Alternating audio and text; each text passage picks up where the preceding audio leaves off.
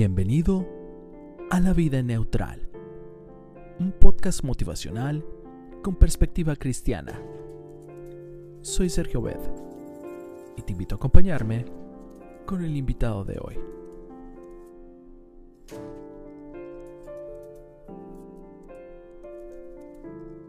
Recuerda, Cristo viene pronto. Dirige tu meta hacia la eternidad.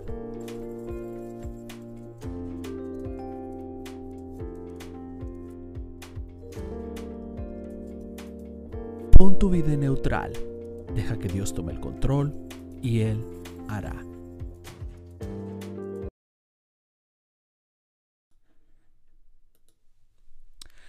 Hola, ¿qué tal amigos de la vida neutral? Muchas gracias por acompañarnos el día de hoy. Estoy muy agradecido con Dios por tener esta oportunidad.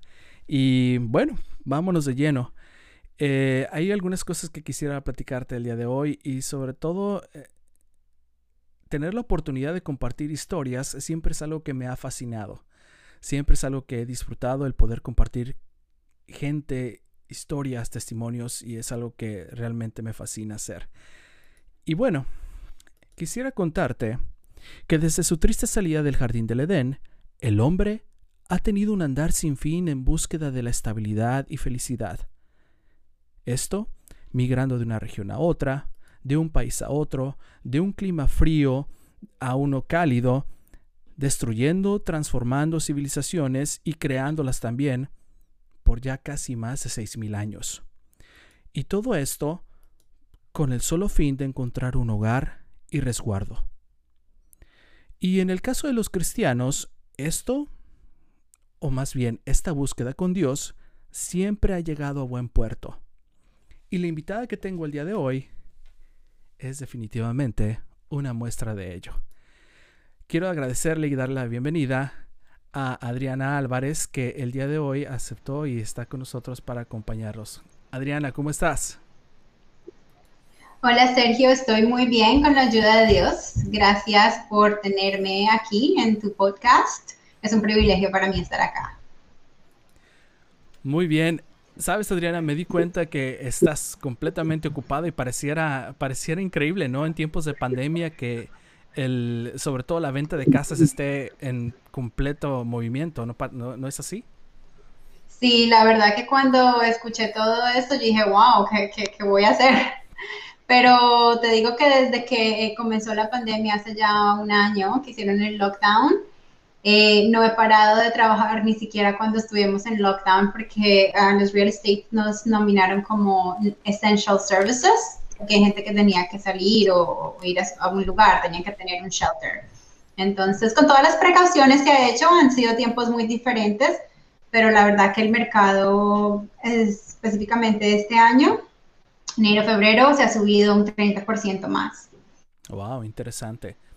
Sabes, Adriana, para las personas que no te conocen, me gustaría que por favor podrías pudieras compartirnos quién eres tú, un poco de tu historia, por favor.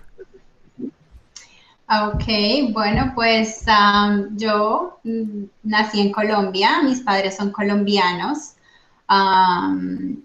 salimos de Colombia prácticamente hace como 11, perdón, perdón, estoy pensando, 21 años. Eh, salí más o menos cuando tenía unos 15 años de Colombia, tengo dos hermanos, estoy casada, tengo dos eh, hermosos hijos y, sí, trabajo como real estate full time y bueno, ahora vivo en, en Canadá y estoy muy feliz.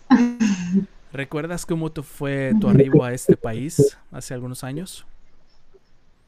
Sí, sí, fue, mi papá vivía en Estados Unidos y nos llamó y dijo, bueno, ustedes tienen que hablar inglés, me mandó un libro de inglés y me dijo, apréndete ese libro porque vas a hablar inglés, vienes para Canadá. Entonces, como teenager en ese momento, pues la verdad, yo dije, ok, perfecto. Y cuando mi mamá nos dijo, nos ah, fue un poco triste porque mi abuelita no quería venir y ella murió en ese momento porque estaba asustada de venir porque era una persona mayor. Pero de ahí, bueno, ya dejamos eso muy triste y comenzamos de nuevo. Eh, llegamos aquí eh, en el verano y mis hermanos, dos hermanos pequeños y yo, y, alguien nos alojó en su casa. y hermanos de la iglesia nos dieron la mano. Un pastor que ya no está con nosotros también nos recogió con unos hermanos de la iglesia. Eh, nos dejaron en una casa muy linda y ahora sí teníamos que comenzar. Solamente teníamos la ropa y mi papá me había traído muchos peluches, que eso era lo que tenía. Eh, y teníamos solamente la ropa, no más. Wow, y o sea que tú recibiste un libro, empiezas a aprender inglés y, y, más o menos cómo venías con tu inglés después de checar todo ese libro. Ese libro me lo aprendí 100%, todo me aprendí el libro. Eran conversaciones como, hi, how are you? Uh, what is your name? Cosas así muy básicas, pero ese fue el libro que ayudó para que yo era la que les traducía a mis papás. Wow, ¿en serio? sí, con ese libro me lo aprendí todo. Yo misma me hacía examen a ver si había aprendido bien. Wow, interesante. Y entonces, este, ustedes llegan aquí, tú emocionalmente tú estás, este, eh, estás eh, emocionada o estás asustada o, estás eh, con muchas expectativas. ¿Cómo sentías esto de Canadá? Eh, bueno, decían que en Canadá no había gente, entonces que por eso necesitaban. Entonces yo me imaginaba que eran como farms, farmas. y obviamente llegamos a una ciudad, Toronto, que nada que ver con farms. Eh, y, y, estaba muy emocionada, estábamos muy emocionados. Increíble. Y entonces este, tú estableces, este, parecía que para los que, eh, para traducción en, en, al español, farm es como una granja, o eh, eh, en sí es una granja, o un rancho, y este, entonces te ubicas, empiezas a traducirle a tu familia, te integras a la escuela, y, y ¿cómo fue esta interacción? Fue muy bueno. La verdad que como teenager pienso que de pronto hay padres que dicen no, y más ahora que yo estoy en real estate, no puedo mover a mi hijo porque si lo muevo de esta escuela se va a, a, estar muy triste emocionalmente, va a caer y sus, los padres piensan así. Siempre encuentro padres que dicen que no se pueden mover del área porque su hijo ya está establecido en esa escuela. Pero en realidad yo lo pasé como teenager y vine a otro país, otro idioma, otra cultura, todo, y fue muy bueno. Me gustó. ¿Qué fue lo más difícil de adaptarte a esta nueva cultura? Uy, eh, no creo que lo va a hacer en podcast, pero eh, lo difícil es, no difícil, sino como diferente, uno siempre piensa que todo el mundo piensa igual que uno, entonces uno está en un país que todo el mundo habla igual y todo, pero ya te das cuenta que hay otras creencias Ah, más que todo eso, otras creencias, saber que no todo el mundo cree en lo que tú crees. Ok, es, eh, eh, por primera vez estar expuesta a que tú eres cristiana y que realmente existen otras religiones, ¿no? Porque en nuestros países quizá el solo decir todos somos cristianos de diferente denominación, puede ser católico, puede ser protestante, o nosotros que eh, nos consideramos adventistas, pero llegar aquí es encontrarte a un musulmán, encontrarte a un budista, encontrarte incluso abiertamente ateísmo, ¿no?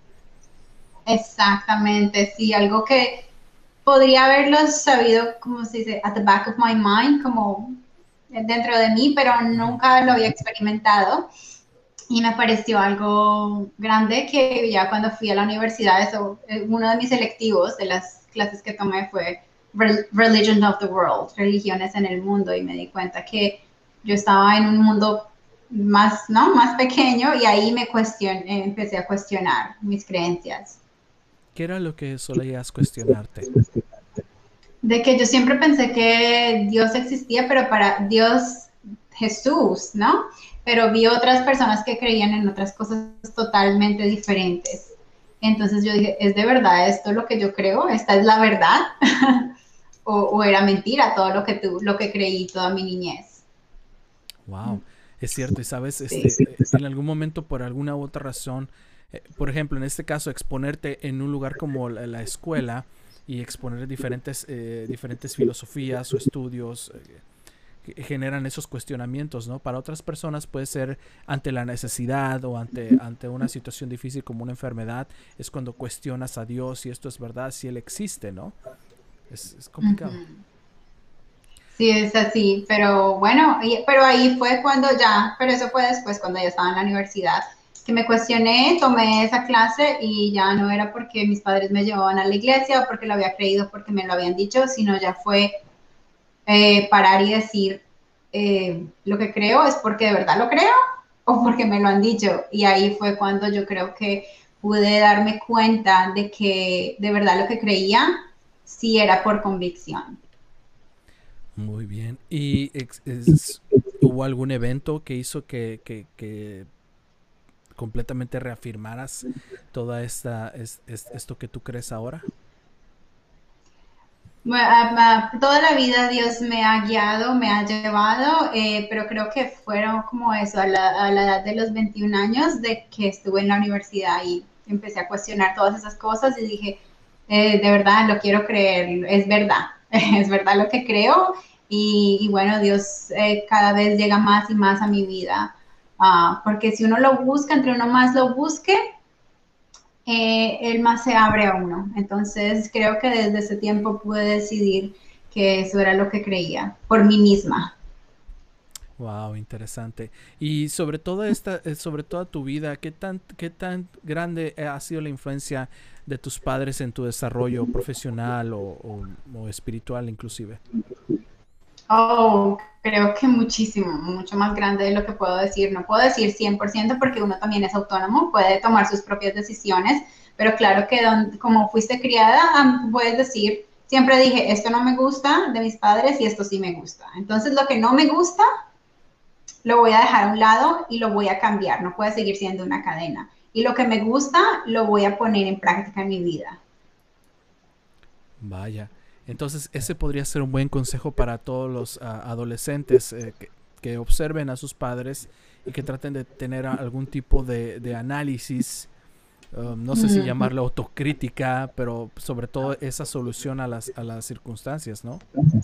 Exacto, sí. Es más, yo recuerdo que le, a veces decía a mi mamá o a mi papá, esta parte no quiero ser como ustedes, lo voy a cambiar, esta parte no lo voy a tomar pero esta parte sí lo voy a tomar y así cojo lo mejor de cada uno y lo que no me gusta de cada uno lo quito y lo hago um, lo mejor. No quiere decir que no es perfecto, pero sí es un buen concepto para los teenagers porque a veces pensamos cuando estamos pequeños que nuestros papás son perfectos. Ya cuando vamos creciendo les vamos viendo los defectos.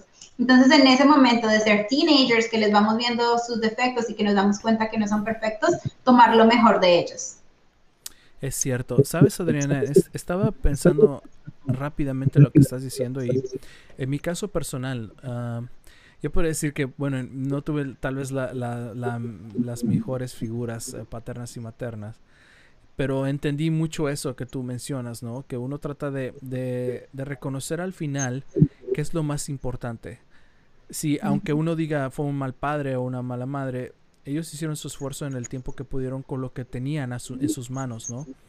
Y conforme a educación, conforme a, cultura, conforme a economía, conforme a todas las circunstancias que hay alrededor.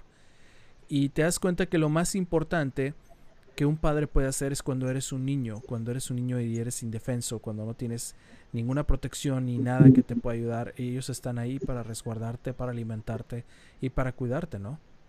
Así es, sí, sí, por eso cuando somos pequeños pensamos que nuestros padres son, lo, son héroes, son perfectos.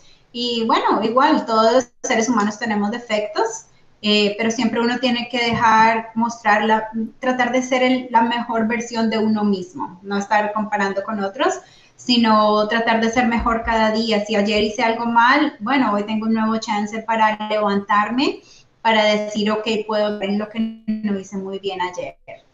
Perdón, sí, ayer.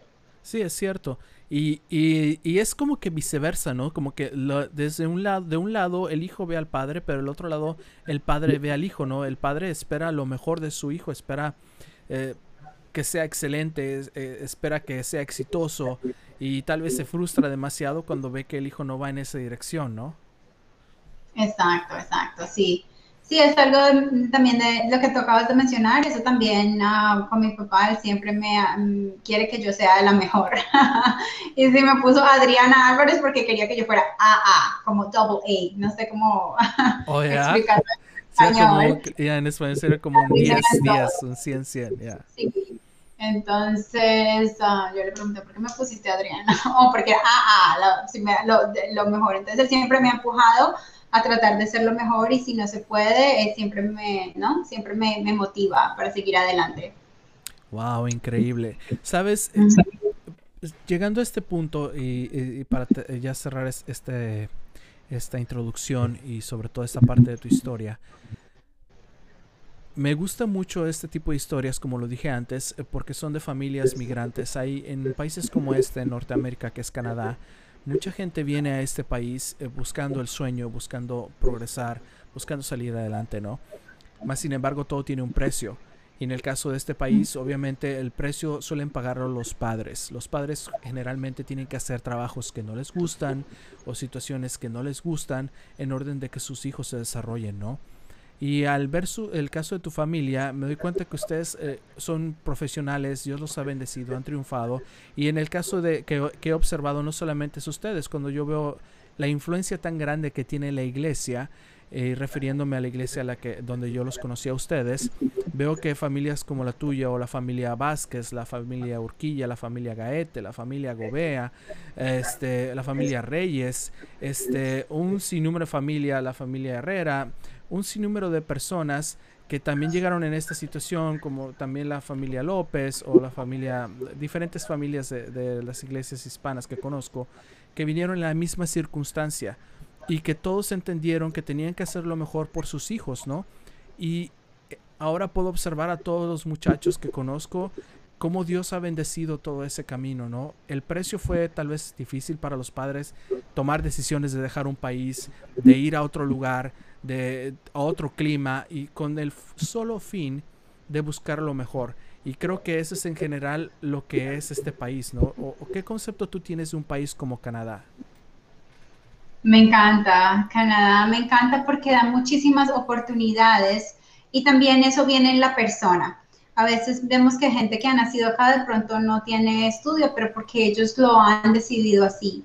Entonces, el país tiene muchas oportunidades y está en la persona en tomarlas o no. Entonces pienso que me encanta Canadá, no importa que tenga el frío, ah, porque también vemos la belleza de la naturaleza en, durante el frío, me, me, fascina, creo que hay muchísimas oportunidades, solamente es quererlas de verdad y hacerlo mejor. Y ahorita que tú mencionas acerca de, de hacer trabajos, digamos, mm, no sé cómo ponerlos, pero hacer trabajos como lo que salga, cuando llegamos aquí, eh, me, recuerdo que mi mamá tenía un, un, trabajo de limpieza, nos quedaba una hora de donde vivíamos y, y, y, nosotros, ella dijo, ok, vamos a ir todos para terminar más rápido. Íbamos todos los cinco a limpiar eh, y estábamos teenagers también, ¿no?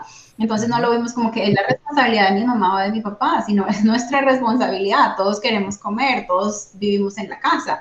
Entonces, entre todos íbamos siempre a limpiar entre todos. Tú limpias, tú sacas aquí la basura, tú limpias acá, tú haces esto. Y estábamos todos.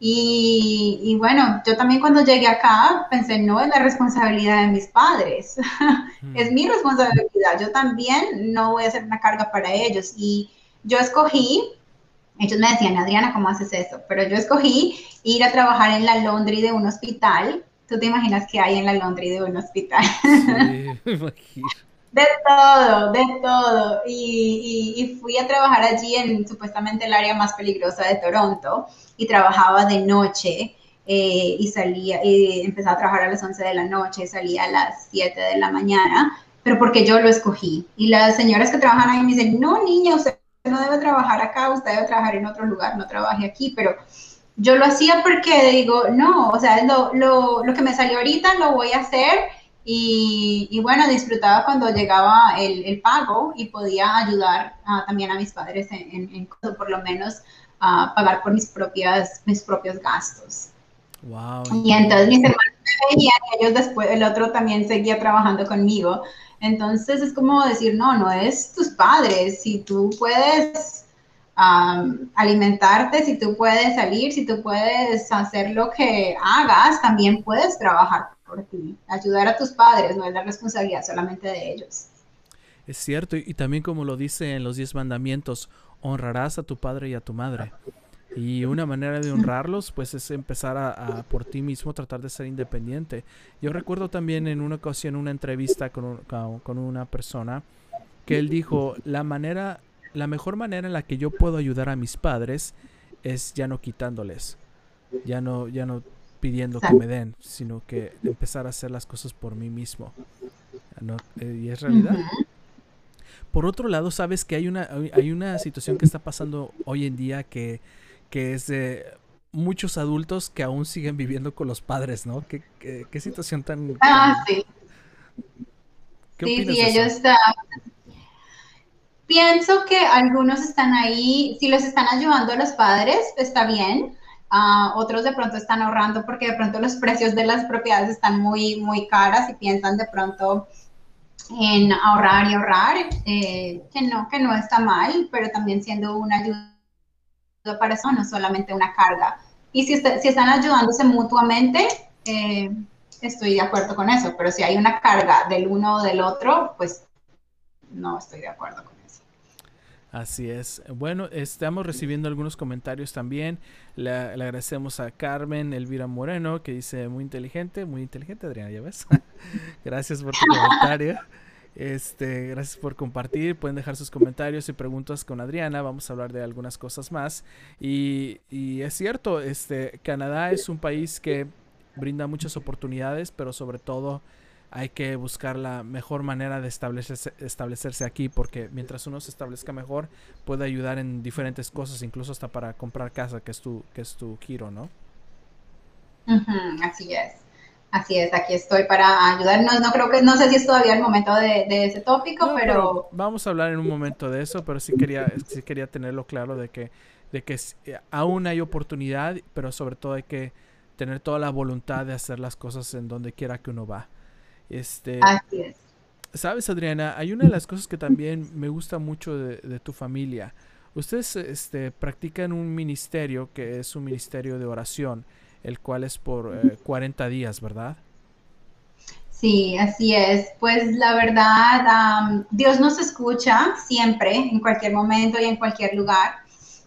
Eh, pero es algo que hemos practicado y vemos la respuesta de nuestro Dios siempre que ponemos en oración algo. Y siempre lo hacemos por 40 días, no quiere decir que después de 40 días no vamos a orar o que exactamente a los 40 días Dios nos va a mandar eh, la respuesta inmediata. Puede que sea antes, puede que sea después, pero es como un compromiso que hacemos con Dios, Señor. Queremos que estos 40 días estemos orando por algo específico. Y bueno, puede que haya alguien que diga, no, Dios ya sabe las necesidades, no es necesidad que se lo repitas todos los días, que gente piense así pero es algo como decirle, Señor, estoy enfocada en este ah, aspecto de mi vida o en este problema o en esta respuesta que necesito y se lo dedicamos por 40 días. Entonces, eh, como lo he hecho con algunos amigos eh, o hermanos eh, en la fe, oramos juntos dependiendo, cada uno tiene su propio horario, pero usamos WhatsApp o usamos un momento específico en el cual podamos orar.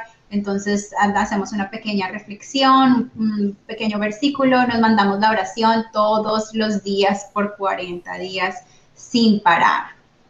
Entonces le ponemos algo específico, no algo ah, como en general sino algo totalmente específico y como dije al principio, no, no necesariamente los 40 días es algo mágico que Dios ya te... No, Dios responde en el momento preciso, ya. Sea que te diga no, no, eso no es lo que quiero para ti, o sí, eso es lo que quiero para ti, o te va a decir, bueno, sí, pero espera un poco, no es el momento todavía. Solamente confiar de que Dios nos va a responder esa pregunta, esa request que le estemos poniendo y, sí, lo hacemos exactamente 40 días. Eh, durante esos 40 días eh, tú puedes escoger algunos días que quieras ayunar. Y es interesante el ayunar, no solamente dejar de comer, sino de estar en conexión con, Dios, ¿no? Estar en conexión con Dios. Entonces, Sí. Adelante, eh, ¿ibas a comentar algo más? No, que un poquito acerca del ayuno, que puede ser de que tú dejes de hacer cosas que te gustan o por ejemplo el tiempo que estabas utilizando en algo más, decir, no, lo voy a dedicar para, para orar o para compartir la palabra con otra persona. Eso también es ayunar. ¿Qué es lo que tú, cómo podrías eh, describir el concepto de oración? ¿Qué es una oración para ti? La oración es, eh, es el medio que Dios nos da para conectarnos con Él. Y lo lindo de eso es que no hay una hora específica ni un lugar específico, pero a veces es bueno tener consistencias y decir, me voy a levantar a esta hora a orar porque es la mejor donde no estoy ocupado, ocupada, no tengo tantas llamadas, no tengo tanta confusión. Es lindo tener eh, un momento que tú dejas para, para meditar, para hablar con Dios, para abrir tu corazón y decir lo que sientes, tus preocupaciones, tus anhelos y, dejar todas las preocupaciones y ya cuando termines tu oración te vas a sentir tranquilo de que Dios, que es el creador del cielo y de la tierra, ha escuchado tu oración primero por misericordia, porque nosotros no tenemos ninguno de los méritos, sino solamente todos los méritos están en, en la gracia y el poder de Dios. Y que Él va a responder de acuerdo a su voluntad. No es la voluntad de nosotros, no es pedir como un niño que quiere algo, sino es pedir y dejarlo en las manos de Dios.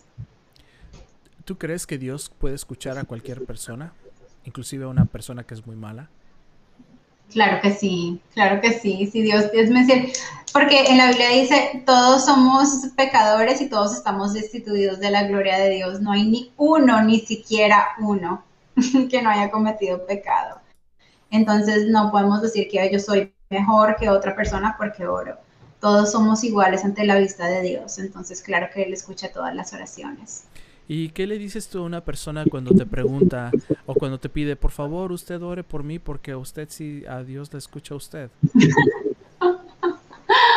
ok, pues uh, yo les digo, sí, yo voy a orar, pero vamos a orar juntos también porque yo no soy más que nadie, ¿no? Nadie porque sea un nombre de cristiana. Obviamente no soy más que nadie, sino eh, en ese momento sería una linda oportunidad para que em, oráramos juntos o empezáramos a orar juntos. Y cuando dos o más reunidos, pues Dios escucha más y escucha y manda a sus ángeles y está la presencia de Él en ese momento.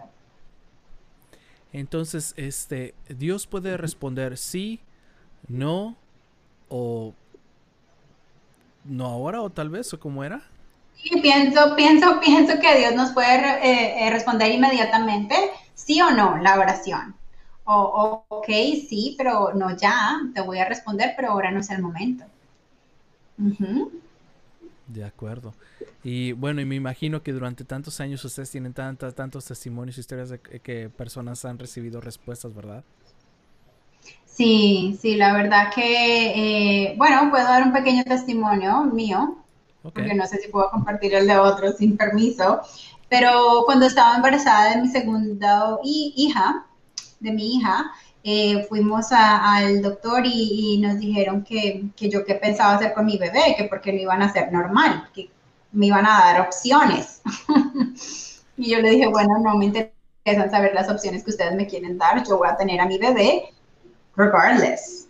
Eh, cuando nos dejamos eso, pues yo me quedé mirando a mi esposo y obviamente que no habló ni una palabra, no sé qué pensó él, pero él se quedó callado, no habló nada. Y cuando llegamos a la casa, eh, abrieron la puerta y dijo, ¿qué pasa? Bueno, mi familia estaba ahí, ¿qué pasó? Yo le dije, bueno, que la niña eh, van a ser, uh, bueno, me dieron opciones, que nacía y se moría, apenas nacieron, que nacía y al año se moría, o que nacía y quedaba con el síndrome de Down. Eh, entonces, ah, en ese momento, pues entré a mi cuarto y yo empecé a orarle a Dios, pero nunca le oré que la sanara. Nunca le pedí, Señor, sana a la bebé. Nunca se lo pedí. Solamente estaba asustada porque como en mi familia no han habido casos hasta este momento de, niños especiales, yo no estoy preparada para ser madre de una niña que tuviera alguna necesidad especial. Entonces, eso era lo que me asustaba.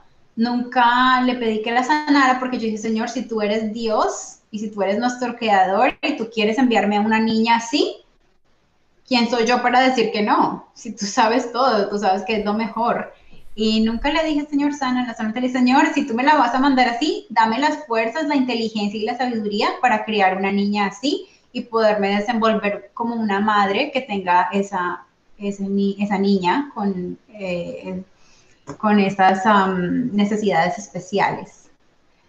Eh, y bueno, ya cuando fui al, último ultrasonido, eh, ya me dijeron los, los técnicos que ven tu ultrasonido, obviamente ellos no pueden decirte nada, pero yo le dije, bueno, dime qué, qué pasa, qué ves en el cerebro de la niña, y me dijo, no te puedo decir nada, pero lo único que te puedo decir, y me hizo así, está bien, está bien. Y en el hospital, yo dije, señor, ya tú respondiste, de pronto yo no estaba preparada para eso, y me arrodillé en el, en el baño del hospital y le di muchísimas gracias a Dios porque él había sanado a mi hija totalmente.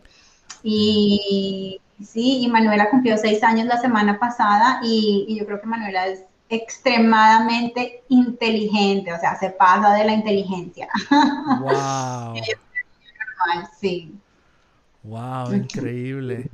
Entonces, pues sí, pasó, pasó un, ¿cuánto tiempo pasó cuando el, cuando la persona, cuando el, el, médico que estaba checando te dijo que estaba bien? Eh, tres, cuatro, cinco, dos, dos meses. Dos meses, o sea, 40 días, este, 30, un poco más de, un poco más de, ya, después de los 40 días. Sí. sí, increíble.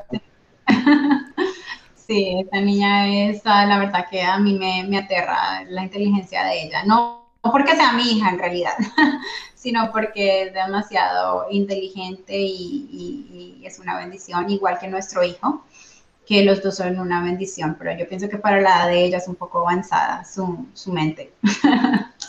Wow, qué increíble, ¿no? Porque eh, sobre todo como tú lo dices, de, de que uno está en, en una situación y, y Dios cuando responde sus, sus ah, bendiciones sobrepasan más de lo que nosotros esperamos, ¿no? Y ahora podemos, ¿cuál es el nombre de tu hija? Manuela. Ahora podemos pensar que Manuela en unos años será una mujer que, que, dará mucho de qué hablar, eso es lo que esperamos, ¿no? De verdad que sí. Wow, increíble. Entonces, el, el proyecto es así. Uno debe tener una un fin específico, ¿verdad? Exacto. Eh, tiene que ser algo específico. Por 40 días, en, una hora específica, uno tiene que eh, orar específicamente por eso. ¿Estoy, ¿Voy bien? Sí, sí, en realidad que si tú no puedes hacerlo en una hora específica porque algo pasó, pues igual lo, lo haces durante el día, ¿no? De acuerdo también sugieres que, es bueno tener a alguien que sea tu, compañero de oración, ¿no? Alguien que, te apoye en esto. Eso es, eso es, muy importante para esto.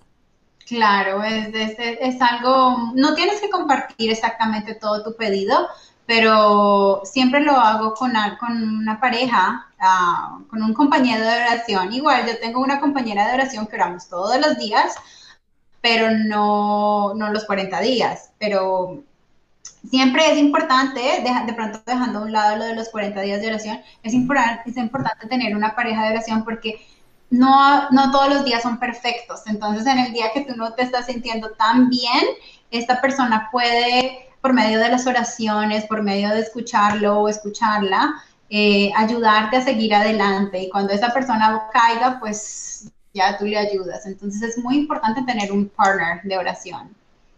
O sea, en este caso, este, no, es, es un amigo, como que una, una, uno de tus mejores amigos o un familiar tuyo que puedes seleccionar como, como, como una acompañante de la oración.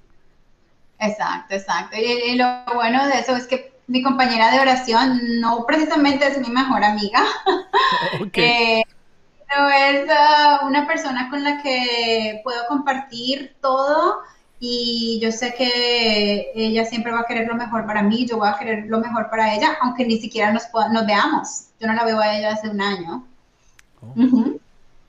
Pero sabes que, que, qué interesante este, este concepto de, de, los mejores amigos, ¿no? Porque los mejores amigos generalmente se juntan para festejar o se juntan para, para comer o se juntan para ir a algún lugar, pero no usualmente los mejores amigos se juntan para orar específicamente uno por el otro, ¿no? Qué interesante. Así es. sí, sí, por eso digo que puede ser cualquier persona, la persona que tú menos piensas, porque esa persona no tiene ningún interés en sacar algo de ti, ni tú de esa persona, pero se ayudan mutuamente espiritualmente, ya. Wow, qué interesante, sobre todo como lo reafirma la Biblia, que oremos los unos por los otros. Y es, y es ahí cuando demostramos el amor al, prójimo, ¿no? Como hermanos que somos, deseándonos lo mejor. Entonces, eh, un objetivo específico, este, en un momento específico, buscar una, una persona que sea tu compañero de oración. ¿Qué otra cosa más nos faltaría? Y orar con fe, y orar con fe y no pedir como la voluntad mía, no que yo quiero, Señor, voy a orarte por, bueno, yo no, porque yo ya tengo esposo, pero un ejemplo, voy a orarte por una pareja, pero tiene que ser así, así, así, así, así. Y no, o sea, no, o sea, uno piensa que uno quiere lo mejor para uno y que uno ya sabe que es lo mejor para uno. Por ejemplo, yo decía, yo nunca me quiero casar con un colombiano. Y estoy casada con un colombiano. que no está escuchando por ahí. No, él ya sabe esa historia. Pero yo siempre decía que yo no quiero casar con un... Mira, y, el colombiano era el que era mejor para mí, para mí, para mi personalidad, para mi estilo de vida. Él es mi apoyo, mi soporte. Eh, Dios me lo mandó perfecto. Entonces no es orar lo que yo quiero porque yo pienso que es lo mejor, sino Señor, yo quiero que tú hagas tu voluntad porque tú sabes más que yo. De acuerdo, entonces presentar a Dios la, situación y pedir que sea su voluntad, no condicionarlo a Él o quererle torcer el brazo a Dios para decir que es por aquí, ¿no? Así es, claro que Dios sabe los deseos de nuestros corazones y nosotros se lo podemos presentar a Él, Señor, es, es mi anhelo, es mi deseo que esto pase, pero que sea tu voluntad y yo sé que lo que tú vas a responder va a ser lo perfecto para mi vida o para la vida de otra persona. Oh, interesante. Y sabes que de hecho, este, en varios libros de motivación dice que por si tú mantienes un hábito por más de 21, 21 días, se vuelve una disciplina, ¿no? Entonces, este, también es una, es una idea de mantener este hábito y, sobre todo lo que Dios quiere con nosotros es que realmente pasemos tiempo con Él. Eh, como tú lo dices, Dios puede responder en, en, un, en, un, en un instante, ¿no? Pero es el solo hecho que nosotros estemos haciendo esto de decir, ¿sabes qué, Señor? yo quiero demostrarte cuánto creo en ti, cuánto te amo y quiero pasar más tiempo contigo y quiero proponerme hacer esto contigo. Y, e independientemente de la, de, la, de la respuesta, ¿no? Y eso es, eso es creo que algo que le gusta mucho a Dios. Así es. Y también otra cosa que tenemos que pensar como humanos, que tenemos nosotros que ofrecerle a Dios. O sea, ¿de qué se beneficia Dios de que nosotros le oremos? Si es, antes le estamos pidiendo y pidiendo y pidiendo, Dios nos está beneficiando los más beneficiados somos nosotros, porque Él nos va, ¿no? Nos va a dar aún más de lo que estamos esperando y, y nos va a dar lo mejor. Entonces no pensemos como, ay, estamos haciendo esto porque Dios lo. Dios no nos necesita, nosotros lo necesitamos a Él. Entonces los mayores beneficiados de esto vamos a ser nosotros y nuestras familias. Sabes que por años mucha gente tiene este concepto errado de que Dios es alguien que está ahí arriba, que solamente necesita de nosotros adoración y que Él está ahí para nos creó para que nosotros lo adoremos y que nos rindamos y todo. Y realmente no es así. ¿Qué, qué, concepción tan errónea, ¿no? Entonces, y al final, esperar, tener paciencia. Creo que yo, creo yo que esta es otra de las razones tan importantes por las que hay que mantener este 40 días es probar la paciencia, ¿no? Así es, así es, sí, porque ah, cada vez tú, cada vez, cada día, bueno, tú vas contando, yo siempre pongo día uno, día dos, día tres, yo voy contando y vemos que el tiempo también pasa rápido, eh, pero como te digo, Dios puede responder en cualquier momento, no, no simplemente en el momento que queremos que responda. Y por ejemplo, si, si tu respuesta llega antes de los 40 días, ¿tú terminas, ya no, ya no vuelves a orar más de esto o sigues? No, no porque es una promesa, es una promesa. Antes, el resto de los 40 días estoy agradeciendo, agradeciendo, agradeciendo, agradeciendo y afirmando de que esa sea la respuesta. Se terminan los 40 días, seguro que sí. Wow, interesante. Entonces, este, 40 días, 40 eh, días ser específico, buscar a alguien que, que te acompañe en, en, en, esta, en estas oraciones, este, ser paciente y siempre tener esta actitud de que todo lo que sea su voluntad, sea bueno, sea malo, será la respuesta que al final uno necesita. Interesante. Así es. Oh, muy bien, muchas gracias. Bueno, para las personas que están escuchando este podcast, este, ahora ya tienen una, una idea que realmente, no una idea, un ministerio que funciona de una manera maravillosa, cualquiera que sea en este momento la situación que estés pasando, puedes ponerle una oración a Dios, acercarte a Él y Él está siempre dispuesto a escucharnos. Y eso es muy, muy lindo. Este, bueno, por ahora, Adriana, quiero pasar a, ya la segunda etapa y en este momento vamos a hacer, eh, voy a hacer esto que suelo hacer, en el cual te hago chiquita, muy bien, allá estás, y quiero en este momento hacer unos comerciales, ¿no? Bueno, el primero de ellos que quiero mencionar es que si hay un libro que quisiera promocionar el día de hoy que se llama De la ciudad al campo. Y este es un libro escrito por la escritora Elena eh, de White, en el cual ella menciona los beneficios de vivir eh, fuera de la ciudad y sobre todo lo, importante que es estar ya fuera de la ciudad en momentos eh, difíciles como los que estamos enfrentando, ¿no? Este libro tú lo puedes descargar a través de EG Writings 2, que es una aplicación en la cual te encuentras en, el App Store, el cual puede ser de Apple o, de Android, y ya lo es gratuito. Y esta opción, este, tú la tienes también para que la puedas descargar y, y ahí vienen los libros y también le puedes dar la opción en lenguaje que está en español. Y además vienen audiolibros. Si tú quieres estar manejando o está trabajando, quieres poner, puedes poner el audiolibro y puedes escuchar el libro. Así como está andando, ¿no?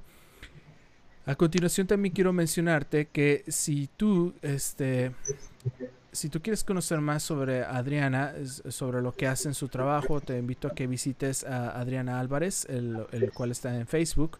Eh, como real estate. Si tú tienes algunas preguntas aquí en, en Canadá o en, o en, Toronto específicamente sobre casa, ella te puede asesorar. Y bueno, Adriana, lo que yo quería llegar ahora es a esto. Primero que nada, yo te invité eh, porque de verdad tengo un interés muy grande de, de que de, de, este concepto sobre, por ejemplo, el pueblo judío tiene algo muy, muy interesante que yo aprendí de ellos. Ellos eh, suelen apoyarse muchísimo entre ellos. Generalmente quieren hacer negocios solo entre ellos, ¿no? Y esa es una de las razones por qué esa nación se ha expandido grandemente. Y a veces yo me doy cuenta que entre los cristianos no suele ser así, entre independientemente de la denominación, a veces los cristianos o nos o nos fallamos unos a otros, o nos engañamos unos a otros, o nos robamos unos a otros, y es, y es complicado, ¿no? Pero me interesa mucho el, el, hecho de decir, es mi hermana, es, es mi prójimo, estamos en la misma iglesia y deberíamos tener ese concepto de ayudarnos unos a otros y promovernos unos a otros. ¿Tú qué piensas de algo así? Yo pienso 100% igual que tú. Eh, siempre, bueno, es algo que también mi papá me enseñó de que tenemos que ayudarnos. Y si yo sé que hay un hermano de la iglesia que es mecánico, si yo sé que hay un hermano en la iglesia que es contador, si yo sé que hay un hermano en la iglesia que es profesor, bueno, en fin, eh, cualquier eh, profesión que ellos tengan, a mí me encanta ayudar, ayudar y, y, referir, y referir a la persona, pero claro, como cristianos tenemos que hacer un buen trabajo, porque si yo no hago un buen trabajo, no voy a esperar que los hermanos de la iglesia me, me llamen, ¿no? De acuerdo. Entonces, ah, por eso es importante como cristianos dar un buen testimonio en nuestro trabajo también, no solamente hablar de Dios, pero no dar un buen trabajo, no hacer un buen trabajo. Entonces, primero tener, hacer lo mejor, lo máximo, dar lo de nosotros, para quien sea, y apoyarnos. A mí también me encanta e, ese concepto muchísimo, muchísimo. Y de pronto a veces pensamos que entre no, ella no, porque Ah, o, o ese no, porque no quiero que nadie sepa mis cosas. Entonces, bueno, también son personalidades de las personas, pero si somos profesionales no tendremos por qué estar contándole a nadie. Eh, la verdad te digo, la mayoría de mis clientes son, son cristianos, son de la iglesia y me ha ido muy, muy, muy bien con ellos. Eh, disfruto, me encanta saber que pudieron comprar su propiedad que tanto querían, que pudieron vender un buen precio, Eso me encanta, me encanta orar con ellos juntos, de pronto antes de poner la casa a la venta o de antes de poner una oferta. Es, um, siento como que, que, son mi familia y, obviamente doy lo máximo de mí para ellos y para ellos y para cualquier cliente. Pero saber que podemos orar juntos, que tenemos las mismas creencias, es algo muy especial para mí y le agradezco si hay alguno que me está escuchando que me ha dado la oportunidad de trabajar con ellos eh, se los agradezco inmensamente. Así es. Y sabes, como, como dije, si este, este, este mismo, esta misma manera de pensar puede cambiar mucho, puede cambiar desde una, eh, puede cambiar la, la, la manera de ser en una iglesia, puede cambiar la comunidad en, en, en, el, en el área donde uno vive, puede cambiar toda una ciudad, puede cambiar todo un país, porque todos estamos en la misma idea, ayudarnos unos a otros y todo nace en uno mismo en cambiar eso y decir voy a confiar y voy a creer y sobre todo es cierto si si él si yo comparto esto que creo él también lo comparte entonces es algo que yo primordialmente también defiendo y creo y sobre todo está en, lo más interesante que es eso, ayudarnos unos a otros, eh, amarnos unos a otros, estar los unos con los otros, compartir unos con otros, en las buenas y en las malas, ¿no?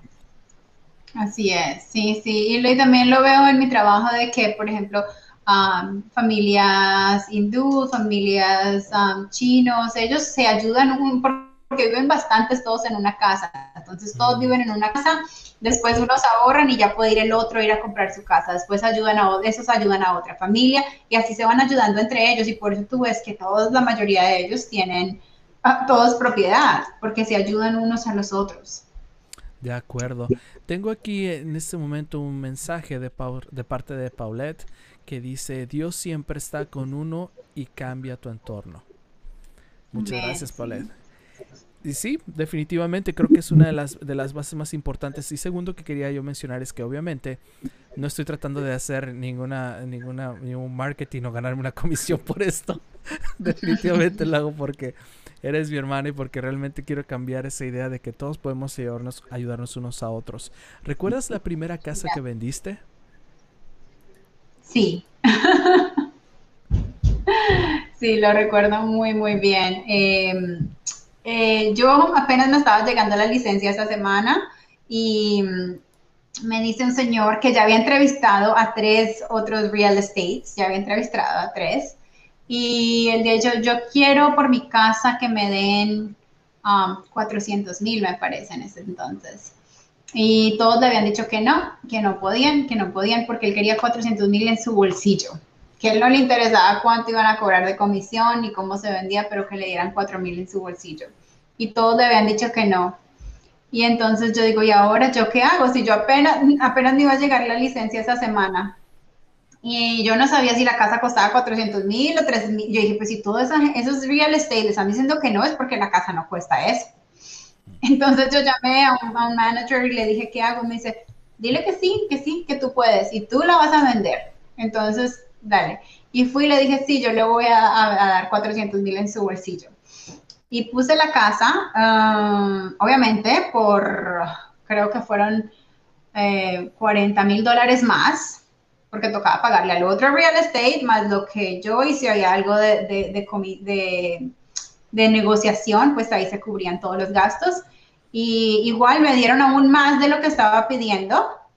Entonces me gané, en, ese, en esa comisión me gané como dos comisiones.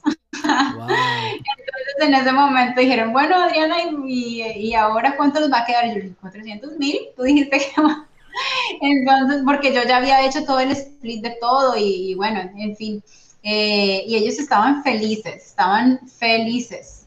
Eh, pero creo que eso fue, no creo, estoy segura que fue Dios que mm, me empujó, me dijo, mira, así vas a comenzar, pero tienes que creer, tienes que ser positiva y creer y no pensar que otros van a saber de pronto más que tú, porque mira, esa gente, gente con experiencia, y le había dicho que no podían.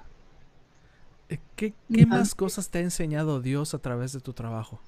Oh, no, yo creo que Dios me puso 100, no, 100% segura que Dios me puso en este trabajo para acercarme a Él.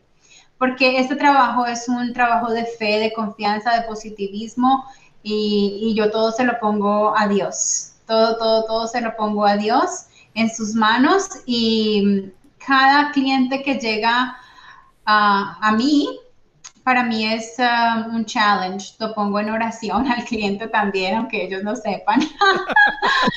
y ahorita, en este momento estoy presentando una oferta antes de entrar y ya cuando termine voy a ver qué pasó con la oferta. Esta es la tercera casa que voy a meter para un cliente, que voy a vender para un cliente, que lo puse en oración.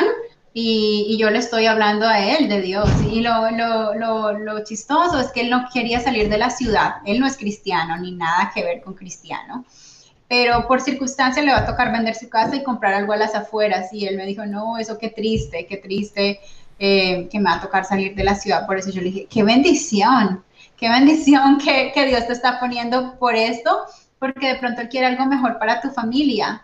Y yo le hablo así, poquito, poquito a poco. Y a él lo he puesto en oración, he orado mucho por él. Y, y yo sé que Dios tiene un plan grande para él para su familia. Wow. Y eh, ya que estás tocando esto de, de, vivir fuera de la ciudad, ¿tú qué beneficios como, como agente de bienes raíces estás encontrando vivir fuera de la ciudad que estar dentro de ella? ese libro que tú hiciste la promoción ahorita, yo lo escuché. Creo que en un día lo escuché todo. Es cortito, entonces para que los que lo puedan escuchar me parece bien. Eh, creo que tampoco la luz fue, se puso sola así, no sé. Eh, Estar, fuera de la ciudad tiene muchas ventajas, muchas, muchas ventajas. En las escuelas tú ves otro tipo de personas, otro tipo de niños, el ambiente para manejar es más tranquilo, el, ambiente para ir a comprar tus propias cosas es, es mucho más tranquilo. Y, y, bueno, depende del estilo de vida, porque obviamente hay clientes que son jóvenes y necesitan, son parejas jóvenes o que no tienen hijos y ellos no pueden salir de la ciudad mucho, pero los que puedan, y además ahora que hay mucha gente que está trabajando desde casa, porque quieres estar, y además los precios, los precios afuera de la ciudad son mucho mejores y puedes conseguir una casa más grande, más espacio, más tranquilidad, más aire puro. Eh, sí, es la verdad que tiene muchos beneficios. Oh, qué interesante. Y bueno, Adriana, por ejemplo, guíame, yo soy alguien que quiere comprar una casa, pero no sé qué hacer. ¿Qué es lo que debo hacer primero? Lo primero es um, la mortgage, el préstamo, a menos de que te tengas cash para comprar, ¿no? Entonces, lo primero es, si quieres comprar una casa, primero, pues yo tengo una entrevista con mis clientes, les pregunto qué es lo que ellos quieren, porque primero es saber qué ellos quieren. Segundo, tenemos el mortgage pre-approval, para que ellos puedan saber cuánto califican y después de que ellos ya tenemos el mortgage pre-approval por un número específico, ya yo les voy a dar las opciones, porque es una cosa lo que ellos quieran y la otra es lo que puedan afford, no sé cómo se dice afford. Y, por ejemplo, eh, ¿cuánto puedo yo, yo pagar a, este? Entonces todo va de, tengo que ser consciente de cuánto, cuánto, debo, ¿cómo, cómo podría yo saber cuánto puedo pagar en de mis ingresos? ¿Tú tienes alguna fórmula, una idea de cómo, de cuánto podría yo pagar, si, dependiendo cuánto gano yo? Antes, hace, voy a decir, cuatro años atrás, cuatro años y medio atrás, era muy fácil. Si eres first time home buyer, solamente sacabas el 5% y de ahí tú calculabas exactamente cuánto podías calificar. Pero ahora, eh, ya hace dos años, salió el stress test, que no hay una fórmula específica, sino es case by case scenario. O sea, los, los bancos y los lenders tienen esa fórmula, pero no es una fórmula de porcentaje todavía el mínimo es 5%, pero lo calculan 5% más cuánto es tu crédito y cuántos son tus ganancias y cuántos son tus deudas. Entonces ellos colocan todo ahí y ven cuánto gastas de comida, de utilities, todas estas cosas que de pronto antes no se tomaban en consideración y ellos ya te van a decir cuánto puedes afford, ¿no? Cuánto puedes calificar. ¿Cuál es uno de los errores más usuales que la gente comete al querer comprar casa? Los errores, pues yo siempre hago la evaluación para que no lo vean como un error, sino primero les pregunto, como te digo, qué quieren, segundo, cuánto pueden calificar y ya tercero, ya yo les guío basado en lo que, lo que van a, lo que califican, cuánto, cuánto y qué pueden comprar. En caso de que ellos no puedan comprarse la casa que ellos querían exactamente, pues yo ya les doy ideas, si pueden invertir en algo o rentar algo o dentro de la casa o poner a otra persona en la mortgage para que sea lo más cercano a, sus deseos, ¿no? Pero todo depende de la mortgage del lender, de cuánto le van a prestar. Entonces, yo creo que los errores se pueden prevenir, prevenir si se tiene ese one-on-one, esa, esa, reunión con ellos eh, y si se exploran varias opciones. Eh, eh, y ese es específicamente tu trabajo, buscar la mejor opción para el cliente y ayudarlo a encontrar la, lo que es más conveniente, ¿verdad? Porque a veces uno quiere decir, yo lo hago solo, yo veo solo y, a lo mejor no, no, es la, no es la mejor opción en cuanto a negocio porque requiere muchos detalles, ¿no? Oh, claro, no, ahorita comprar solo eh, no es muy inteligente porque no solamente en realidad, porque es que primero hay más compradores que vendedores. Entonces, si tú vas a ir solo, mm, ¿quién te va a poner cuidado? ¿Quién va a pelear por ti? ¿Quién va a negociar por ti? ¿Quién te va a proteger? Tú necesitas a alguien que esté trabajando para ti y la otra cosa es que esté legalmente eh, entrenado para protegerte, ¿no? Porque si nosotros hacemos algo que no esté bien, eh, está toda la culpa en nosotros, no en el cliente. Si tú vas solo, o sea, es como que te estás peleando un caso en la corte, pero ustedes están dando un abogado que gratis, un profesional abogado gratis, y tú dices, no, yo prefiero hacerlo yo solo, porque en realidad tú no le tienes que pagar al real estate agent, uh, porque eso lo paga el vendedor de la casa. Oh, ok. Y en este caso, eh, y por ejemplo, yo siempre considero que aún ahora que están apareciendo nuevas competencias como, como es este ventas en línea o que ya no tienes, ya necesitas un real estate porque todo puede ser en línea, eh, tal vez tampoco no es lo más conveniente. ¿eh? Em, lo que pasa es que hay muchas páginas, hay muchas páginas que tú entras y, y, son, si son real estate agents que están tratando de buscar clientes, entonces no es que lo estén haciendo privado. En realidad, la mayoría de personas tienen un real estate agent. Eh, lo que pasa es que tú das clic porque no tienes a tu realtor que te esté representando. Si tú tuvieras a tu realtor, esta persona te va a decir, mira, esta casa cuesta esto, se va a vender por esto, este precio no es. Entonces, son páginas de otros realtors tratando de buscar los clientes. Entonces, al final sí vas a estar trabajando con con un realtor, a menos de que hagas algo privado, ¿no? Ok, de acuerdo. Y bueno, ya casi para terminar, este, si yo quisiera vender una casa, ¿qué, me recomiendas que yo debería hacer antes de presentarla con, contigo, un agente de bienes raíces? ¿Qué debería hacer yo en la casa? Ok. Eh, eh, lo primero, debes presentar la casa como está. Porque tú no sabes qué toque hacerlo o no, o qué mercado, en qué mercado estamos, o qué se han hecho, qué ventas recientes, o si de pronto yo ya tengo el cliente que te va a pagar lo que tú quieres por tu casa sin hacerle nada. Entonces, lo primero es tener, mostrar la casa tal como está. Como real estate, yo pienso que, bueno, personalmente yo, yo no miro si no, está desorden o si hay esto, porque yo estoy viendo más allá de las cosas que puedo ver, estoy viendo la, estructura, estoy viendo el layout, estoy viendo las dimensiones de la casa y estoy viendo el potencial de la casa. Entonces, primero mostrarla como está. Siempre es mi primer ah, eh, sugerencia, mostrarla como está. Y ya después de que un profesional pueda verla, te van a decir, mira, esto puedes hacer, esto no puedes hacer. O si tú quieres tan, ¿no? Porque hay gente que se pone a hacer, hacer, hacer de más.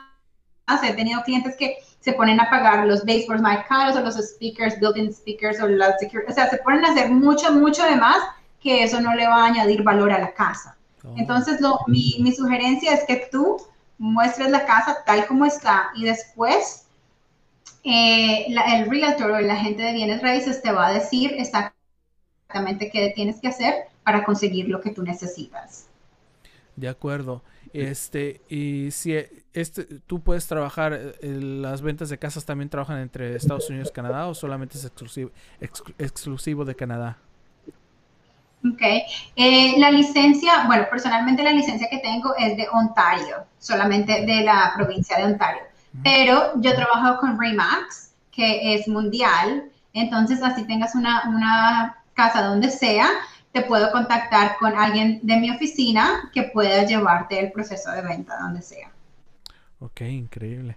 Ah, una, ¿Algún otro consejo que quisieras ah, compartir sobre, sobre cosas que un cliente debería saber? Eh, para venta o para compra o en general. En general, que, que tú consideres esto siempre suele, suele presentarse.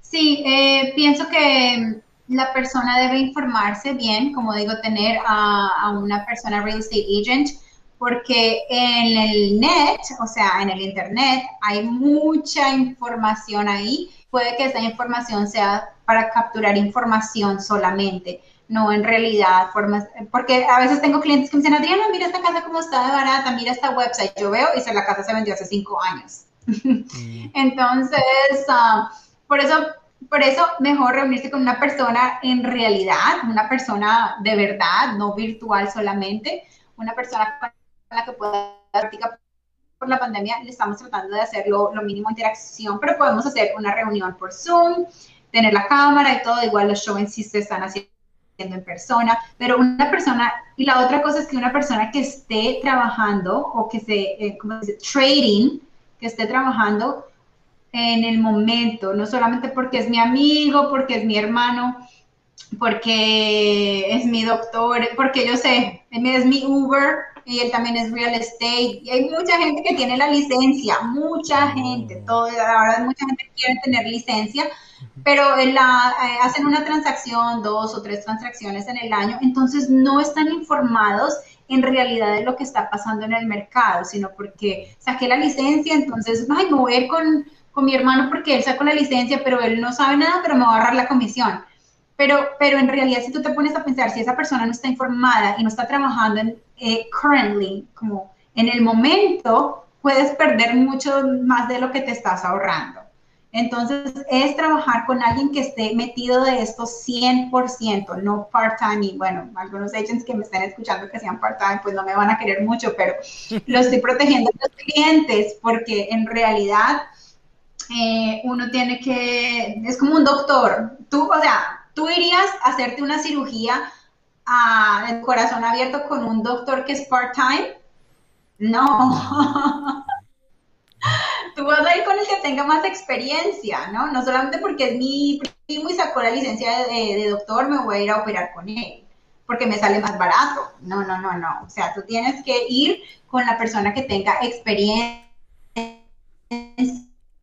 y cosa económica, ¿no? Estás hablando de una, propiedad que estamos hablando de medio millón, millón, más de un millón, entonces eh, sea un profesional. Ok, de acuerdo. Adriana, ¿cuál es el peor consejo que te han dado? Uy, no, no sé, esa pregunta está un poco difícil porque me sacaste como de, de, no la tenía preparada. A ver, el peor consejo que me han dado, eh, puede ser, es como que mm, ¿Quieres que prenda la luz un momento? No sé, me está, la luz está como un poco momento. Ok, de acuerdo, no te preocupes. Eh, sí, a veces esa es una de las situaciones más interesantes, ¿no? Que la gente quiere saber. Ok, sí. Eh, pienso que el peor consejo puede ser como que, um, como que disfruta y ya, disfruta el momento, ya. Como que no, no pienses en las consecuencias de pronto ese es el peor consejo que me han dado porque, porque no debe ser así. O sea, como disfruta, eso que importa. disfruta y porque todo tiene consecuencias y puede que el momento sea muy bueno, pero después, ¿cuáles son las consecuencias que ese momento me va a traer? ¿Vale la pena o no vale la pena? Mm, muy bien. ¿Y cuál es el mejor consejo que te han dado? el, mejor consejo que me han dado es, me lo dio una señora en la iglesia y me dijo, nunca, nunca, ella era mi profesora cuando yo estaba en, los caminos de Dios y ella se apartó. Ella ya no está en la iglesia. Pero yo no me olvido de ese consejo que ella, pero ese fue el mejor consejo, porque no solamente para la vida espiritual, sino para la vida completo, si no estamos con nuestro Dios, eh, si no tenemos salud mental, si no tenemos salud física, eh, ¿de qué vale el dinero? La familia, si nosotros no estamos bien, vamos a estar haciendo sufrir nuestras familias. Entonces, lo mejor es estar con Dios porque Él nos va a levantar cuando caigamos. Así es, perfecto. Bueno, aquí hay unos últimos saludos que viene por parte de Israel Castillejos Oliva, que él es eh, director de Little Eye Studios, que él nos estaba siempre apoyando y ayudándonos. Saludos desde Tennessee, Estados Unidos. Muchas gracias, Israel. Y también tenemos a alguien más que nos quiere mandar un saludo, que, es, que se llama Christine. Christine Gaete dice bendiciones amigos. Uh, miss you guys y, y muy buena charla. Muchas gracias Christine por estar en contacto con nosotros. ¿Y algo más que quisieras agregar, Adriana? No, solamente pues quiero agradecer a las personas que escucharon, porque yo sé que todo el mundo anda súper ocupado con sus propias ocupaciones, eh, madres también que tienen sus niños y, y todo el mundo, pero mm, espero que esto sea de construcción para todos los aspectos de la vida. Igual si necesitan algo que tenga que ver con real estate, aquí está mi información. Eh, contactar, estoy para servirles y igual les doy el mejor consejo que me dieron a mí es que nunca se aparten de los caminos de Dios porque en realidad nosotros no somos nada sin Él. Así es. Además de tu página en Facebook, ¿cómo más te podemos contactar? Eh, me pueden contactar. Eh, mi página de website es um, Team Alvarez Realty.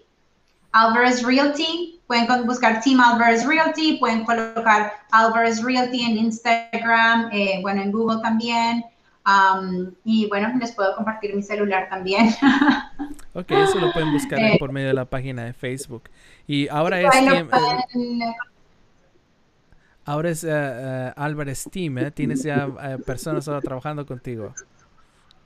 Sí, sí. estamos creciendo, gracias a Dios. Entonces, eh, uno de mis team members es um, Daniela Winchester, former known as Daniela Castro. ya se casó, entonces es Winchester. Eh, y también tenemos a Cristian Álvarez. Yo creo que en este momento ellos están mostrando propiedades. Mm. Eh, entonces, bueno, vamos creciendo porque se ve más la necesidad. Y, y bueno, ya somos un team. Este es, no solamente estoy yo, disponibles, sino ellos también están disponibles para ayudar en lo que necesiten. Muy bien, felicidades, de verdad que Dios bendice y Dios extiende sus bendiciones hasta que uno no puede contarlas más. Qué grande es Él. Muchas gracias Adriana, te agradezco muchísimo que hayas eh, tenido la oportunidad, como, como lo digo, de verdad es una bendición escuchar tu historia y de verdad este, agradezco mucho que, que hayas compartido toda esta información y tu testimonio. Dios te bendiga mucho.